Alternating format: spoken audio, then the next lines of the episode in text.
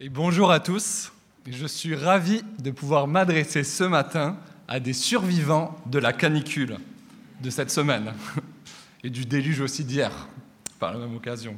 Et j'imagine que si vous êtes encore en vie, après cette semaine, c'est que vous avez trouvé de l'ombre et de quoi vous abriter de la chaleur écrasante.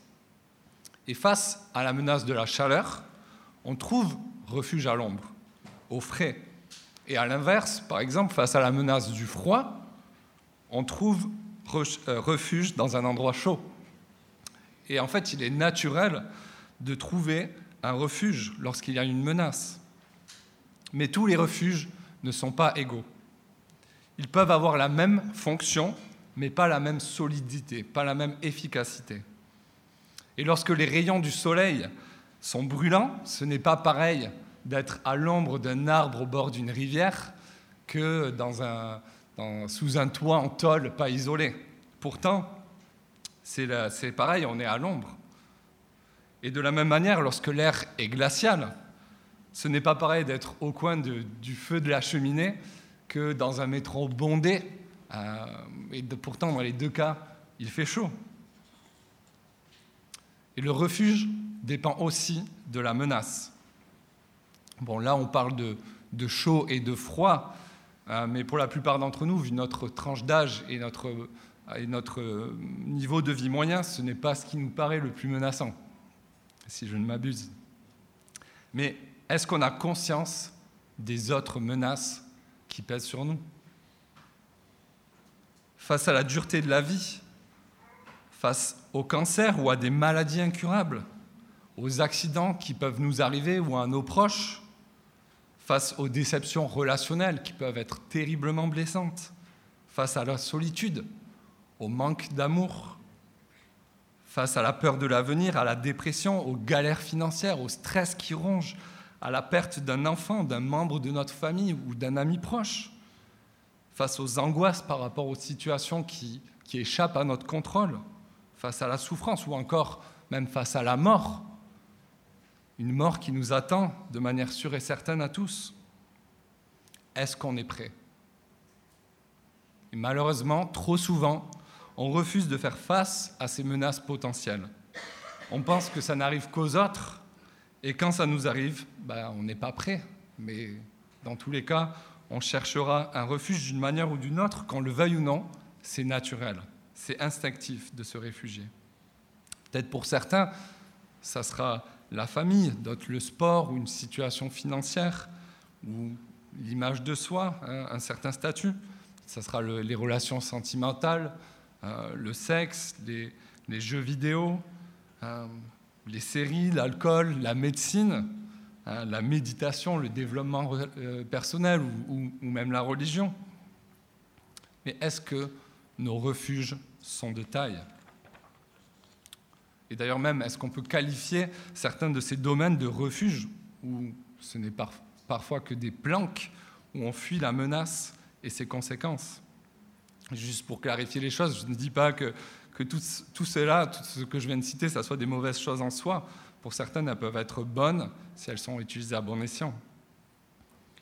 Mais c'est quand on en fait la demande à ces choses-là de nous offrir ce dont elles n'est pas capable, ce dont elles ne sont pas capables. Elles ne sont pas conçues pour ça. Elles ont forcément des limites. Et on leur demande de nous protéger de choses qu'elles ne peuvent pas. Alors l'auteur de ce psaume va nous parler de son refuge. Et je vous propose de regarder avec moi si son refuge est de taille. Et si c'est le cas, comment on peut y accéder? Ou qu'est-ce qui nous empêcherait de vivre la même chose? Alors venons-en au texte. Nous sommes au psaume 91, que je vous invite à, voir sous les yeux, parce qu'on va regarder ce qui est écrit. Et la première phrase de ce psaume commence ainsi. Celui qui habite sous l'abri du Très-Haut repose à l'ombre du Tout-Puissant. Alors on ne parle pas ici d'un parasol divin avec euh, clim et brumisateur intégrés, même si ça serait sympa, faut se l'avouer, mais on parle de bien plus que ça, vous l'avez compris. Peut-être que tout de même cette tournure poétique reste énigmatique pour vous, mais par sa propre expérience personnelle, le psalmiste va illustrer et donner du sens à ce cadre qu'il pose par cette première phrase. Et on va regarder ensemble à ce qu'il dit pour mieux comprendre cela. Regardez au verset 2, il dit, Je dis à l'Éternel, tu es mon refuge et ma forteresse, mon Dieu en qui je me confie. Son refuge, c'est Dieu. Et par la suite du texte, nous allons voir que pour lui, c'est une évidence. Il n'y a pas de meilleure protection que celle d'un Dieu tout-puissant et bienveillant. C'est pourquoi il se confie en lui, dans le sens où il place sa confiance. Et il veut nous dire, à nous, lecteurs de ce psaume, confiez-vous dans ce Dieu, car Dieu protège et sauve l'homme qui se confie en lui. Et nous allons voir cela plus en détail en, deux parties. Premièrement, l'homme qui se confie dans le Dieu qui protège et sauve, dans les versets 1 à 13.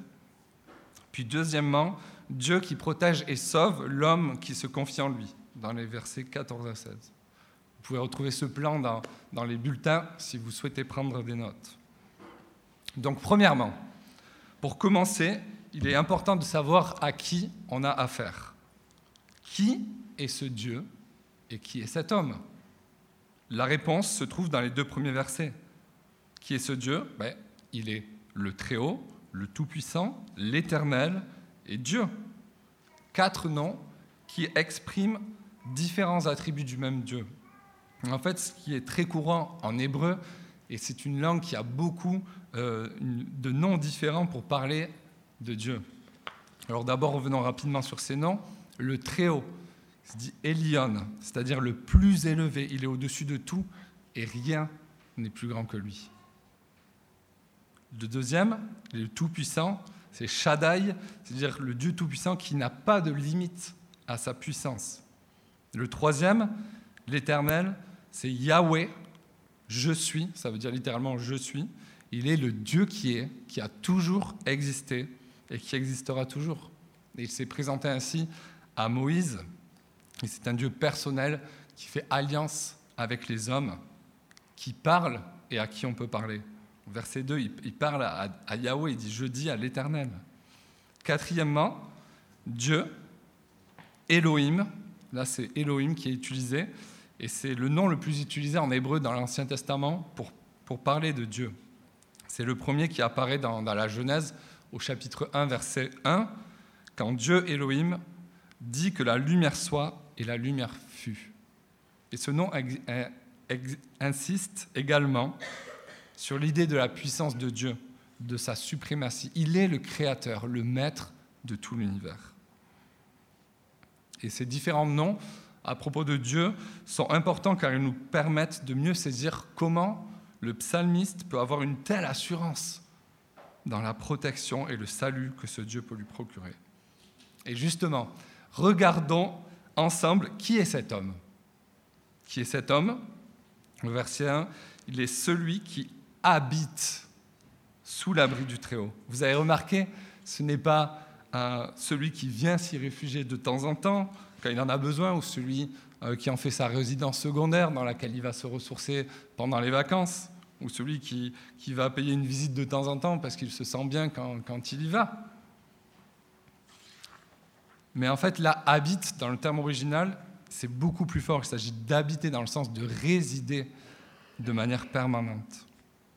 Et en, effet, on ne peut pas habiter à deux endroits à la fois.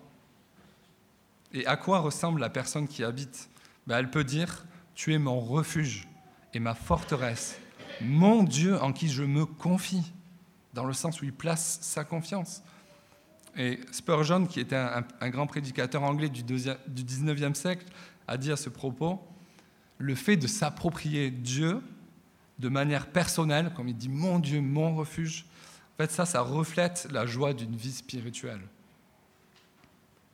Il faut donc être au clair que les promesses de ce psaume s'appliquent à ceux qui habitent sous l'abri du Très-Haut, qui peuvent dire avec le psalmiste, Tu es mon refuge et mon Dieu, en qui je me confie. Alors je ne sais pas où tu en es ce matin, et si tu regardes à ta vie, à ta vie spirituelle, et si tu devais qualifier ta relation avec Dieu, est-ce que ces expressions correspondent à ta relation avec lui aujourd'hui? Est-ce que tu peux dire mon refuge, ma forteresse, mon Dieu en qui je me confie, avec confiance et enthousiasme Moi j'avoue que je me suis posé cette question et, j'avais du mal à, répondre avec autant d'enthousiasme et, de confiance. Et ça m'a interpellé, je me, rends compte euh, combien ce psaume m'a encouragé aussi dans ce sens-là. Et en connaissant euh, mieux Dieu et qui il est, ça change aussi euh, tout. Ça, ça, on va le voir dans, la suite du psaume. Et ça nous pousse à avoir justement confiance en ce Dieu-là. Et en fait, peu importe où tu en es, même si tu es en recherche ou si tu as été déçu par des chrétiens, que tu t'es éloigné de Dieu, ou même encore que tu n'aies aucune conviction que Dieu existe vraiment. Peu importe où tu en es, ce texte est pertinent pour chacun d'entre nous. Et nous allons voir comment dans la suite du texte. Donc, on vient de voir que le fait de résider avec Dieu, avec ce Très-Haut, ce Tout-Puissant, pour le psalmiste, c'est un refuge solide, une forteresse où on se sent en sécurité. Il place sa confiance dans le Dieu qui peut protéger et sauver. Mais sauver de quoi et comment? C'est ce que nous allons voir dans les versets 3 à 13. Et là, juste pour information, le, psalmiste utilise le pronom personnel tu, et c'est à la fois une façon de se rappeler à lui-même ses vérités avec conviction, mais cela lui permet aussi de parler à ceux qui, comme lui, placent leur confiance en Dieu et qui en font leur refuge. Donc regardons d'abord, de quoi il protège et sauve dans les versets 3 à 13. Et disons ensemble, Verset 3. Oui, c'est lui qui te délivre du piège de l'oiseleur et de la peste dévastatrice. Alors si aujourd'hui le, piège de l'oiseleur, ce n'est pas franchement quelque chose qui nous, parle, à l'époque, en fait, il était commun euh, de, chasser des oiseaux euh, à, l'aide de filets. Donc l'oiseleur disposait un filet, au milieu il y plaçait un appât, il recouvrait un peu, il mettait des graines euh, tout autour, et là, les oiseaux arrivaient, schlac Ils étaient pris au piège. Et là, plus aucun espoir pour eux. Ils étaient ensuite tués et vendus sur le marché. Alors cette pratique est à l'origine de, cette expression, le piège de l'oiseleur. Et en fait, c'était une métaphore couramment utilisée à l'époque pour, parler d'une détresse euh, vraiment profonde, une situation sans aucun espoir. Mais là où même il n'y a plus d'espoir, Dieu, lui, peut nous secourir. Et le piège de l'oiseleur était quelque chose de dissimulé, de caché. Et cela est en fait en contraste avec la peste dévastatrice qui est visible aux yeux de tous et qui décimait les hommes par milliers lors de, ces terribles épidémies. Et là encore, Dieu peut délivrer des pires maladies, des pires épidémies. Et, cette alternance euh, qu'on voit entre ce qui est caché, dissimulé et ce qui est manifeste aux yeux de tous est là pour nous montrer que Dieu peut nous protéger et nous sauver d'absolument tout, Et on retrouve encore cela au verset 5 et 6. Euh, on a Tu ne redouteras pas quoi? Regardez, d'un côté, on a les choses cachées et dissimulées avec les terreurs de la nuit au verset 5, qui peuvent être des angoisses, des, insomnies, la peur d'une attaque humaine ou, spirituelle. En fait, c'est, pas vraiment, on n'a pas le détail de ce que c'est, mais ça, c'est les terreurs de la nuit. Ça, c'est franchement pas rassurant. Et donc, on a ces choses-là. On a ainsi, ainsi que la peste qui rôde dans les ténèbres, aussi au verset 6. Et là, ce n'est pas comme au verset 3, une, maladie, une épidémie, mais c'est plutôt euh, pour parler de mal, un mal qui rôde dans les ténèbres que ce soit des hommes ou d'esprits malveillants, ou du diable. Et donc on a ces choses cachées, dissimulées, et de l'autre, on a ce qui est manifeste, ce qui est visible, la ville, la flèche qui vole durant le jour, et le fléau qui frappe en plein midi, là, à midi, là où il fait le plus jour. Et en fait, que ce soit des dangers physiques ou des fléaux naturels comme la nature qui, se déchaîne, des récoltes bousillées par des insectes, euh, qui entraînent la pauvreté, peu importe en fait à quoi le, le, psalmiste peut faire allusion, ce qui peut être sûr, c'est que ces termes sont employés pour nous, nous informer que Dieu protéger et sauver d'absolument tout. Et le verset 7 est là pour amplifier ce qui a été juste dit avant. Quand il dit mille ou dix mille, en fait, ça sert d'expression pour dire beaucoup et le plus grand nombre, une quantité extraordinaire. En fait, peu importe l'intensité ou la violence de tous ces dangers, il dit au verset 7, tu ne seras pas atteint. Et on retrouve ensuite un schéma similaire avec des accents différents, un, schéma qui se reproduit entre les versets 3 à 8 et les versets 10 à 13. Et ces deux passages sont précédés de l'affirmation du verset 2 euh, et du verset 9. Tu es mon refuge. Et au verset 10, il réinsiste. Aucun mal ne t'arrivera, aucun fléau n'approchera de ta tente. Il n'y a aucune crainte à avoir, que ce soit du monde visible ou du monde invisible.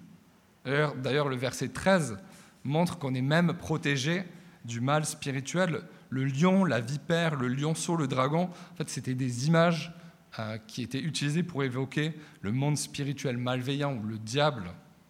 Et là, au verset 13, il dit Tu marcheras sur le lion et sur la vipère. Tu piétineras le lionceau et le dragon. On voit la supériorité de Dieu face aux forces du mal. Donc, de quoi Dieu nous protège et sauve? Ben, De tout type de danger et du monde que ce soit de tout type de danger du monde visible et invisible. Donc regardons maintenant comment. Au verset 4, il te couvrira de ses ailes et tu trouveras un refuge sous son plumage. Et c'est une image tendre et magnifique et qui est utilisée à plusieurs reprises dans la Bible. Et le Dieu qui est très haut, le Tout-Puissant, ben, il se fait très proche dans la manière dont il prend soin de celui qui place sa confiance en lui. Et une protection tellement tendre et bienveillante qu'elle est imagée par celle d'un oiseau qui prend ses petits sous son plumage pour les protéger. Alors, ce n'est peut-être pas l'image la plus parlante pour nous qui vivons dans une société urbaine. C'est sûr qu'à l'époque, ils vivaient dans une société plus agricole, donc ils étaient au contact euh, des animaux, ils voyaient ces, oiseaux euh, qui, prenaient leurs petits sous leurs ailes plus souvent. Donc pour nous aider à, imager euh, donc cette, image, en fait, je vous ai dégoté quelques photos. Donc on peut voir, euh, si ça s'affiche, voilà, euh, une tourterelle tropicale qui prend ses, deux petits sous son aile. On a aussi le cygne sur la Garonne qui porte sur l'eau et sous son aile ses petits. Et on a aussi euh, la poule avec tous ses poussins, peut-être ça parlera plus aux, familles nombreuses de, notre Église. Et, en fait, pour revenir à, cette image, c'est quand même, franchement, c'est une, très très belle image. Et on ne peut pas s'imaginer comment ce Dieu très haut se fasse aussi proche en nous couvrant de ses ailes et sous son plumage pour nous protéger. Donc après sa protection tendre et bienveillante dans ces versets, on a sa fidélité qui est comparée à un bouclier, à une cuirasse au verset 4. Et c'était des éléments solides qui sont des éléments de protection et qui viennent se placer entre euh, l'assaillant et celui euh, qui est attaqué. Là, c'est un bouclier qui ne peut pas se casser et une cuirasse qui ne peut pas se percer. C'est la fidélité du Dieu tout-puissant. Puis au verset 8, ouvre les yeux seulement et tu verras la punition des méchants. On n'a rien à faire, juste seulement à ouvrir les yeux. Dieu s'occupera personnellement des méchants. Peu importe leur nombre, leur puissance, Dieu est bien plus puissant qu'eux. Et, et, oui, Dieu est un Dieu bon et bienveillant mais il est aussi un, Dieu juste, un juste juge qui ne traite pas le coupable pour innocent. Et il se doit de punir le mal. Au verset 9, il y a cette réitération du verset 2, puis il y a cette question, tu fais du Très-Haut ta retraite Cette question rhétorique qui nous permet de, relancer avec ce qui suit. Au verset 11 et 12, il n'envoie pas juste un, ange gardien, comme le voudrait, ce, cliché euh, qui n'est pas du tout biblique, euh, mais Là, il parle de ses anges au pluriel. Il donnera ordre à ses anges de te garder dans toutes tes voies. Il ne s'agit pas de, de, petites créatures angéliques avec leurs deux petites ailes et leurs harpes. Non, là, la Bible, quand, quand, elle parle des anges, en fait, elles sont plutôt représentées comme des créatures puissantes, des guerriers célestes. Et Dieu nous protège personnellement, et en plus de cela, il envoie les forces spéciales du ciel et de son royaume pour veiller sur nous. Il nous garde dans toutes nos voies. Et là aussi, de façon bienveillante, regardez verset 12. Ils te porteront sur les mains de peur que ton pied ne heurte une pierre. Donc, comment Dieu protège et sauve l'homme qui se confie en lui? De façon puissante et bienveillante. Et face à cela, un mauvais raisonnement pourrait nous pousser à, un comportement désinvolte et insouciant. Ben, si j'ai une telle protection, ben, je peux me lâcher, faire n'importe quoi. Je suis, je suis protégé dans tous les cas, il ne m'arrivera rien. En fait, c'est le raisonnement euh, sournois que le diable essaye d'insinuer à Jésus lors de sa tentation dans le désert après son baptême.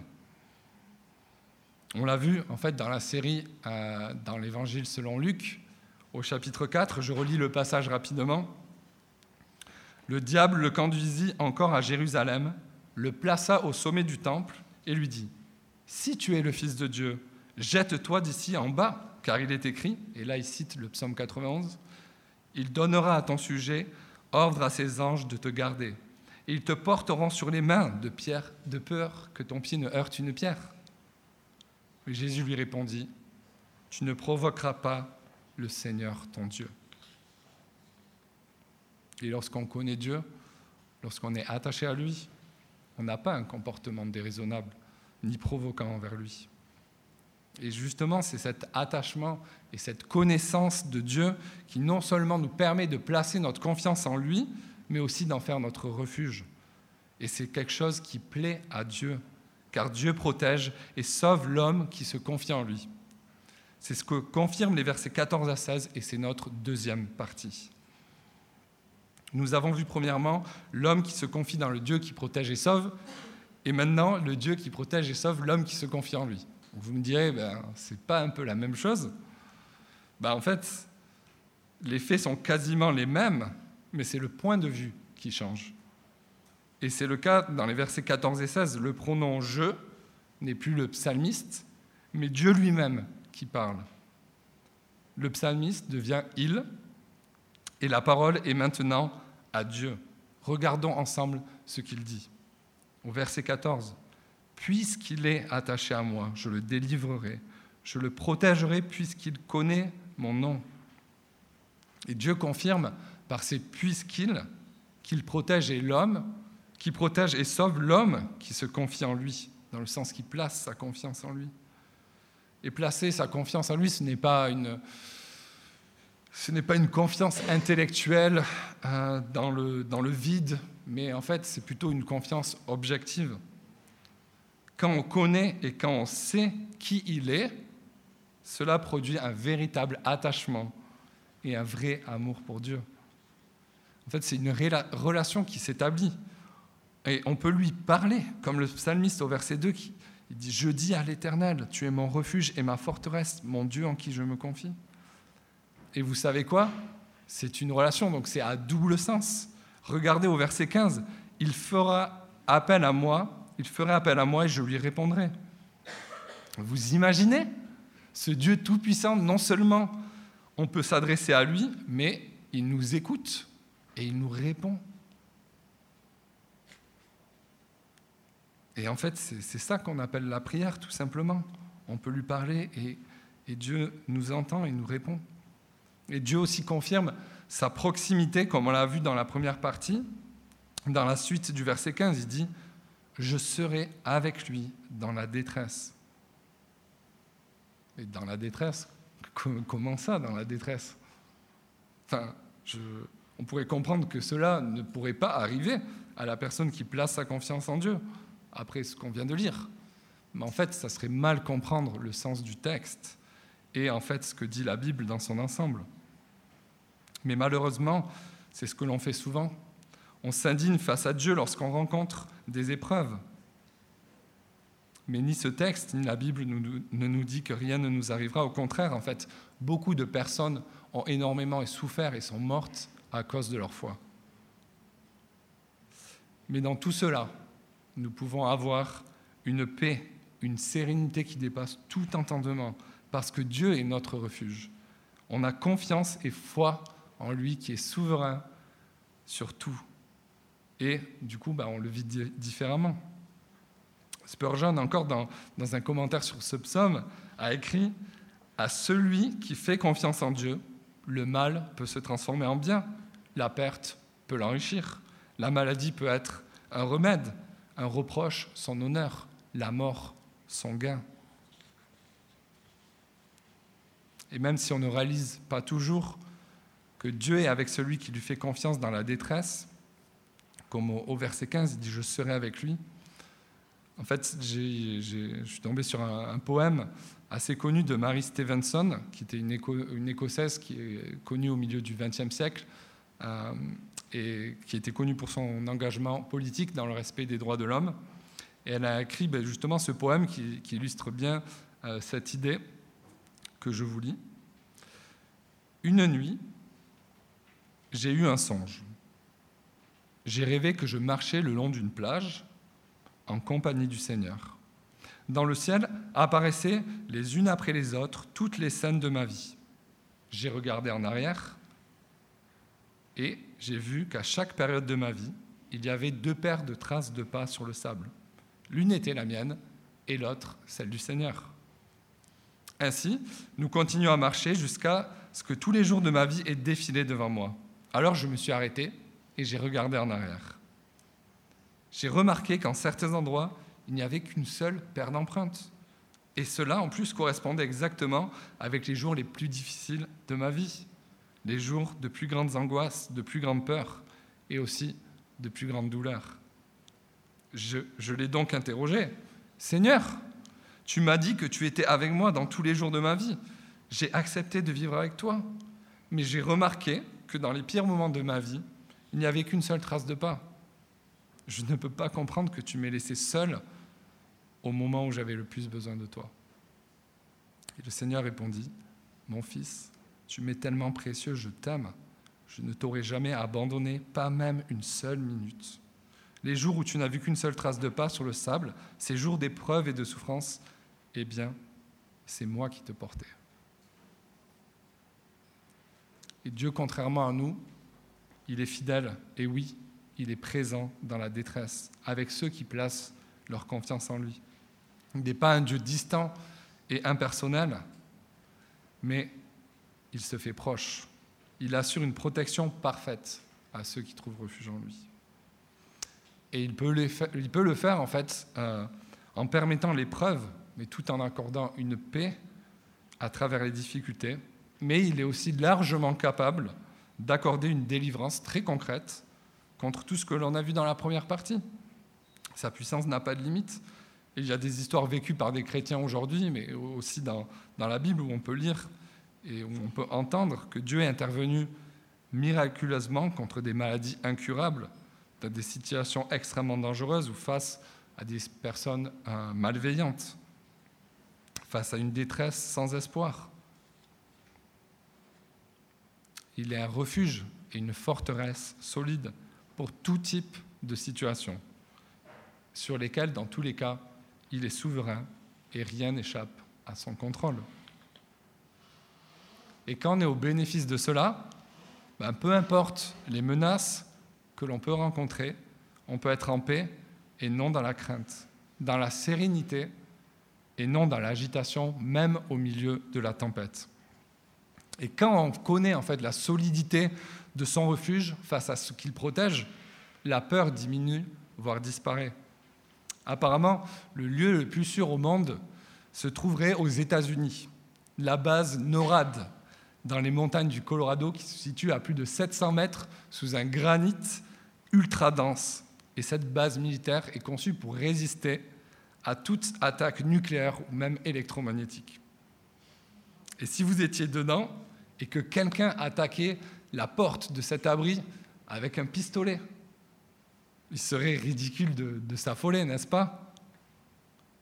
Et en fait, si vous aviez une bonne connaissance bah, de, ce refuge-là, de cette base, vous saurez qu'il y a assez de stock pour tenir, de stock de nourriture pour tenir pendant plus de deux ans, qu'il y a quatre, quatre lacs d'eau euh, potable souterrains qui, alimentent cette base, et qu'en plus, plusieurs bombes atomiques lancées à proximité ne suffiraient pas à le détruire. Ben, en fait, c'est pareil. La connaissance du Dieu Tout-Puissant chasse la crainte parce qu'il est ce refuge inébranlable, cette forteresse indestructible, et un milliard de fois plus que la base américaine NORAD. Et qu'en est-il des autres refuges vers lesquels on peut se tourner? Est-ce qu'ils sont de taille à encaisser toutes ces situations?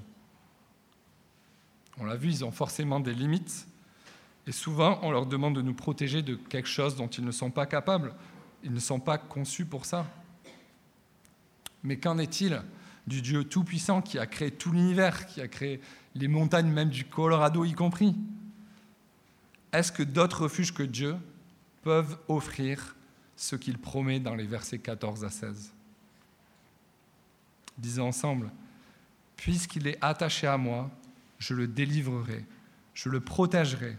Puisqu'il connaît mon nom, il fera appel à moi et je lui répondrai. Je serai avec lui dans la détresse, je le délivrerai, je l'honorerai, je le comblerai de longs jours et je lui ferai voir mon salut.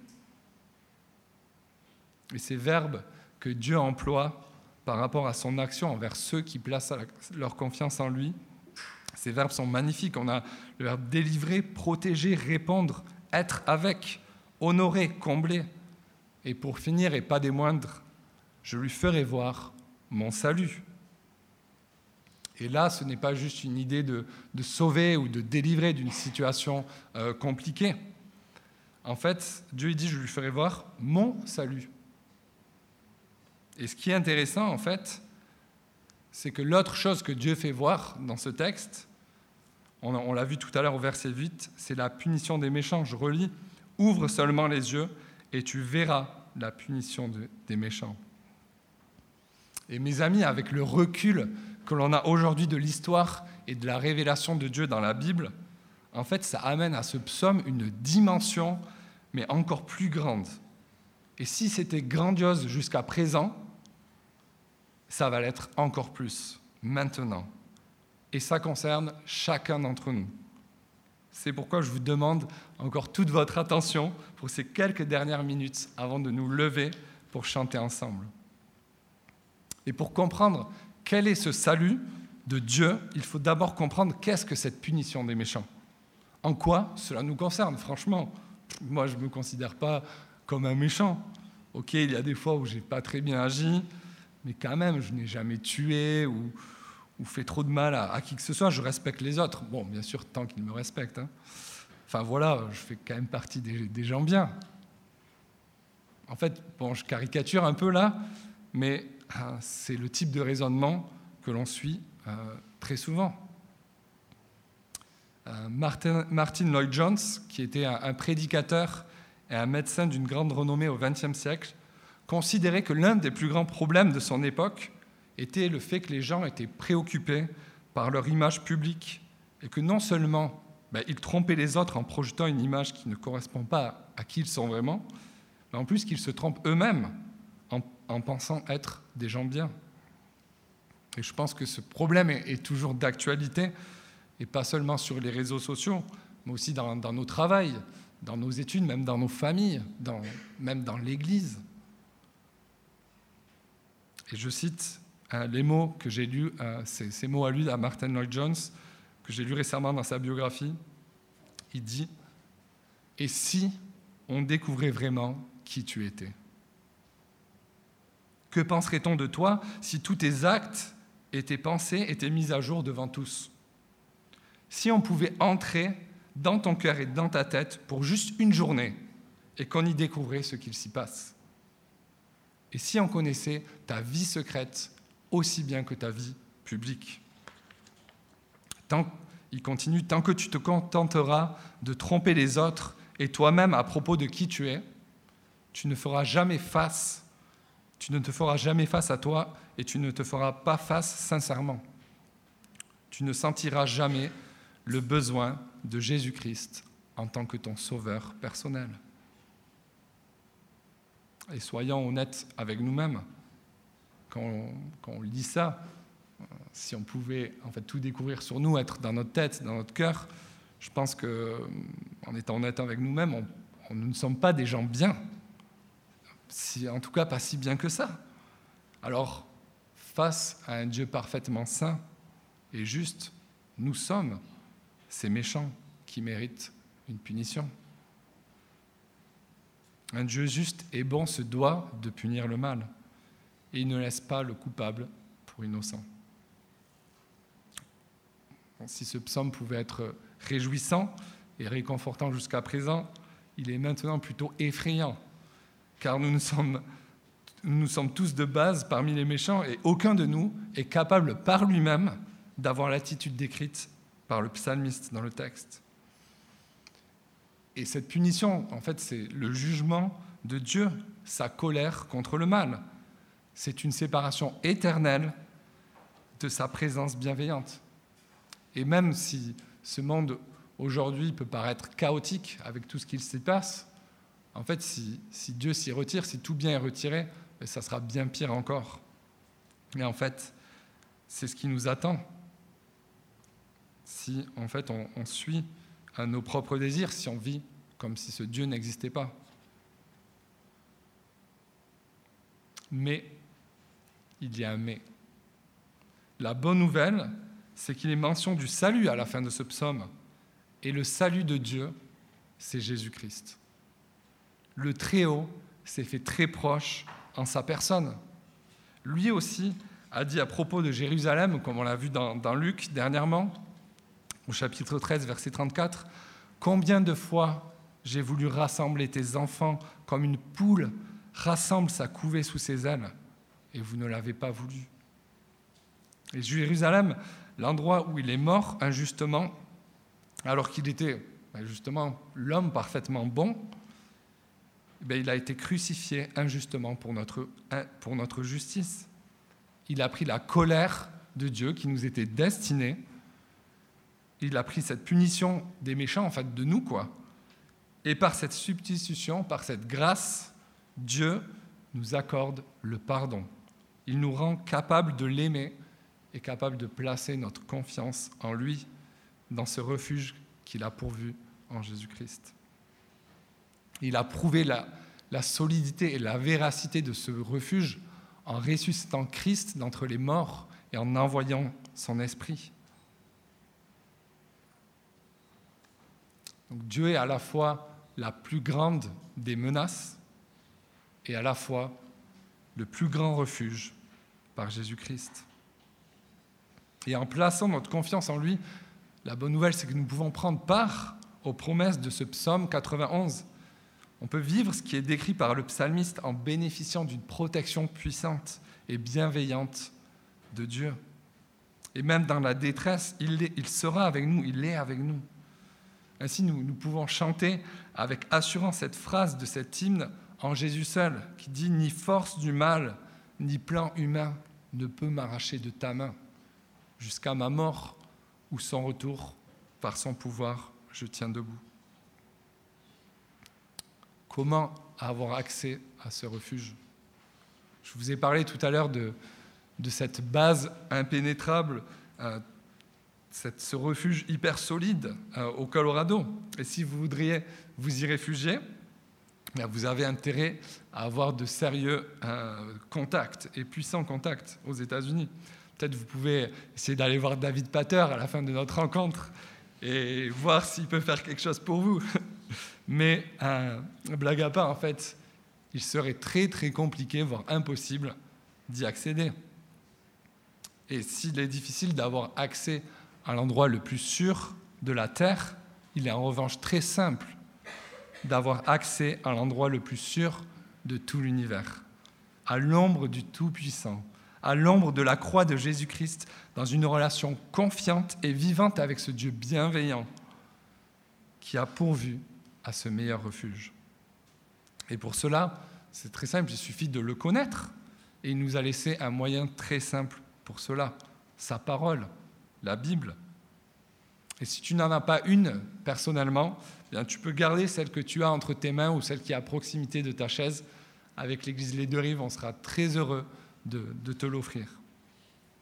Et, et un autre moyen, en connaissance Dieu, en fait, tu te rendras compte que tu peux t'adresser à lui et accepter ce refuge donné par grâce en reconnaissant le fait que tu n'es pas bon. En fait, personne ne l'est. Et en plaçant ta confiance en lui, en Jésus-Christ, et en vivant désormais non plus pour toi-même, mais pour Dieu. Et je peux t'assurer que sur la base de ce que Dieu dit dans sa parole et ce que vivent plusieurs personnes aujourd'hui même dans cette Église, que si tu prends cette décision, ça sera la meilleure décision que tu prendras de toute ta vie. Et ta vie, justement, elle sera transformée avec un bonheur et une joie que tu pourras même avoir dans l'épreuve. Et, quand bien même ce, ce, bonheur et cette joie seraient grandes sur cette terre, ça ne sera rien comparé à celle qu'on aura à l'ombre du Tout-Puissant pour l'éternité. Il nous comblera, comme il le dit à la fin de ce, psaume, de longs jours, et ça sera avec lui dans l'éternité. Alors avant de, de prier, j'aimerais conclure par un extrait d'une lettre écrite par Paul aux chrétiens de Rome, peu d'années en fait après la mort et la résurrection de Jésus-Christ. Et Paul, malgré ses souffrances qu'il a endurées, avait la même confiance que le psalmiste dans, en Dieu, dans son refuge. Et il a pu écrire ces mots que je vais vous lire à partir du verset 31. Et juste avant, au verset 28, il disait, Du reste, nous savons que tout contribue au bien de ceux qui aiment Dieu, de ceux qui sont appelés conformément à son plan. Alors pourquoi, juste après, là maintenant, ce que je vais lire, il va parler de détresse? Et ça rejoint pas mal, en fait, la dynamique du psaume 91. Je lis donc. Que dirons-nous donc de plus? Si Dieu avec nous, qui sera contre nous? Lui qui n'a pas épargné son propre Fils, mais il a donné pour nous tous, comment ne nous accorderait-il pas aussi tout avec lui? Qui accusera ce que Dieu a choisi? C'est Dieu qui les déclare justes. Qui les condamnera? Christ est mort, bien plus, il est ressuscité. Il est assis à la droite de Dieu et il intercède pour nous. Qui nous séparera de l'amour de Christ? Serait-ce la détresse, l'angoisse, la persécution, la faim, le dénuement, le danger ou l'épée? De fait, il est écrit, c'est à cause de moi qu'on nous met à mort à longueur de journée, qu'on nous considère comme des brebis destinées à la boucherie. Mais au contraire, dans tout cela, nous sommes plus que vainqueurs grâce à celui qui nous a aimés. En effet, j'ai l'assurance que ni la mort, ni la vie, ni les anges, ni les dominations, ni le présent, ni l'avenir, ni les puissances, ni la hauteur, ni la profondeur, ni aucune autre créature ne pourra nous séparer de l'amour de Dieu manifesté en Jésus-Christ, notre Seigneur. Je vous invite à prier.